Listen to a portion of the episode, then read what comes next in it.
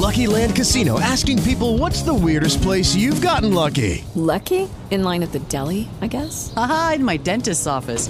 More than once, actually. Do I have to say? Yes, you do. In the car before my kids' PTA meeting. Really? Yes. Excuse me, what's the weirdest place you've gotten lucky? I never win and tell. Well, there you have it. You can get lucky anywhere playing at LuckyLandSlots.com. Play for free right now. Are you feeling lucky? No purchase necessary. Void where prohibited by law. 18 plus. Terms and conditions apply. See website for details. It is Ryan here, and I have a question for you. What do you do when you win? Like, are you a fist pumper? A woohooer, a hand clapper, a high fiver. I kind of like the high five, but if you want to hone in on those winning moves, check out Chumba Casino. At ChumbaCasino.com, choose from hundreds of social casino style games for your chance to redeem serious cash prizes. There are new game releases weekly, plus free daily bonuses. So don't wait. Start having the most fun ever at ChumbaCasino.com. No purchase necessary. BGW. Void were prohibited by law. See terms and conditions. 18 plus. Y tenemos aquí también en la línea telefónica el ex guardia de seguridad y se llama Ulises. Ulises, ¿cómo estás? Eh, bien, buenas noches, Dina. Buenas noches, aquí ya listos para escucharte. Bueno, eh, mi experiencia que quiero compartir con ustedes ¿Sí? es eh, eh, acerca de, bueno, un relato, un fantasma, quiero decirlo yo así, o la sombra. Eh, aquí en lo que es la sucursal comentaba un compañero que un espíritu de una niña que tira cosas, que juguetes, bueno, eh, más que nada yo he trabajado en turno nocturno ahí y no, no he visto una niña. A mí mis compañeros o, bueno, eh, gente de aquí comenta que sí ha visto una niña o dos niños jugando eh, dentro de la pastelería o la decoración. Bueno, yo no he visto eso, pero eh, una vez en un rondín eh, eran las 12, iba a dar la una de la mañana. Eh, yo, bueno, reviso que no haya nadie, ni, ni personal, ni nada para poder realizar el cierre total de la unidad. En este caso, eh, al pasar por el bar, yo observo hacia adentro y veo una persona de traje, bueno, como viste un gerente, ¿verdad? Y yo lo veo caminando hacia las escaleras de emergencia y bueno, como ya estaba la luz apagada y todo, pues no le alcancé a distinguir el rostro, pero yo lo vi que iba caminando. Entonces al yo acercarme, pues, estaba puesto el candado. Entonces, eh, como las escaleras de emergencia son como cuatro o cinco escalones hacia abajo, fui por el encargado de las llaves, abrimos el candado y cuál fue mi sorpresa que no había nadie.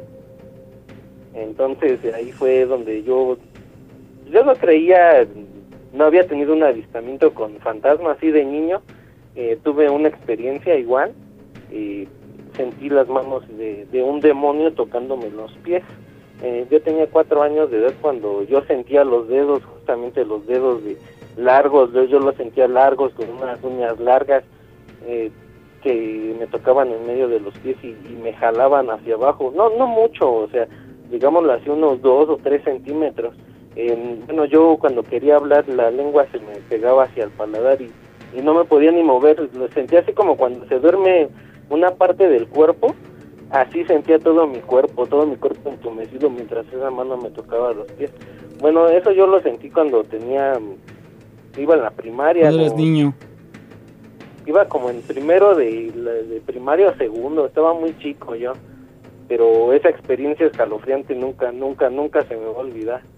Y trato de olvidarlo porque yo sentía, cuando se acercaba ese esa presencia sentía un, aroma, me llegaba un aroma como a la tierra mojada, como a humo de copal, algo así, entre esos dos aromas me llegaba a, la nariz. Entonces cuando yo empezaba a, tener ese, a percibir ese aroma, era porque, porque ya venía y era en la madrugada. Y bueno, no se me hace raro, ¿verdad? Eh, ver este tipo de avistamientos también en, así, en mi área de trabajo.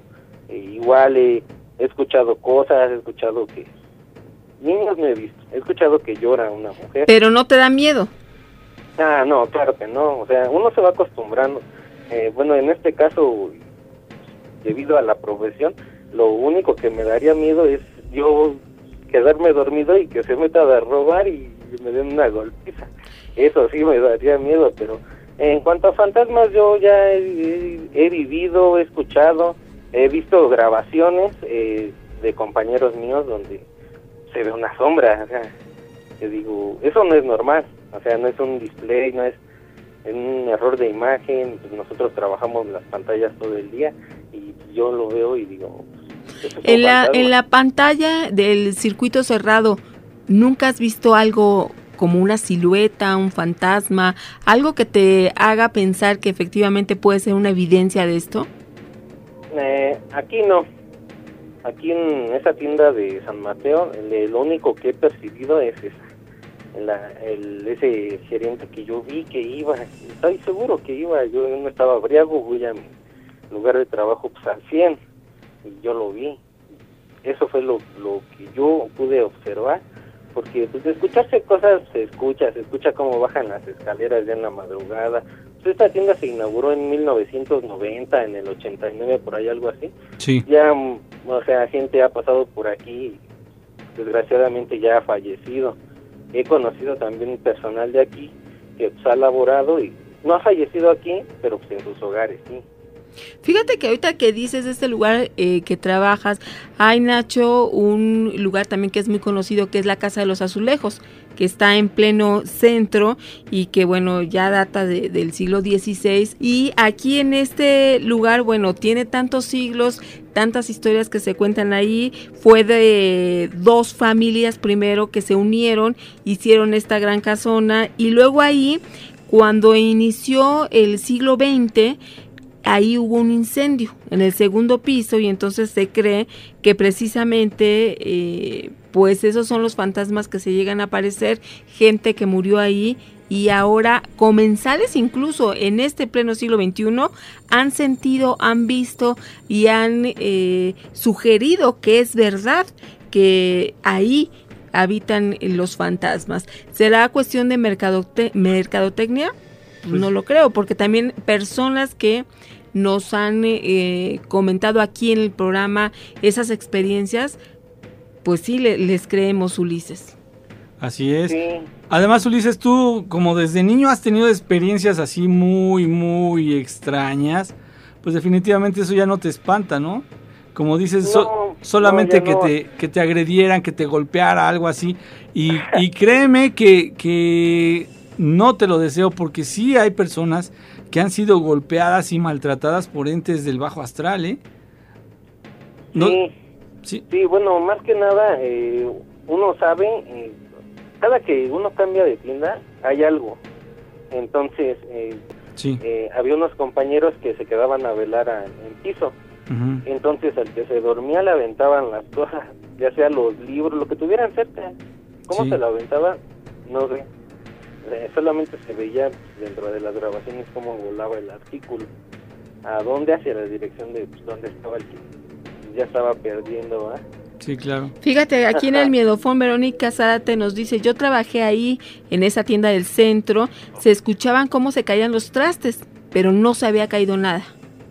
Sí. Wow, que las personas precisamente que trabajan en estos sitios, Nacho, son los que más nos pueden platicar acerca de estas experiencias. Sí, sí, definitivamente estaba yo analizando el, el asunto de que hay muchos restaurantes que manifiestan eh, algunas cosas extrañas en la cocina, que les mueven los trastes, que los tiran, que se escucha movimiento. Cuando regresan no hay absolutamente nada. Nos pasó Gina justamente en el, en el café de, Mm, Tacuba. Tacuba.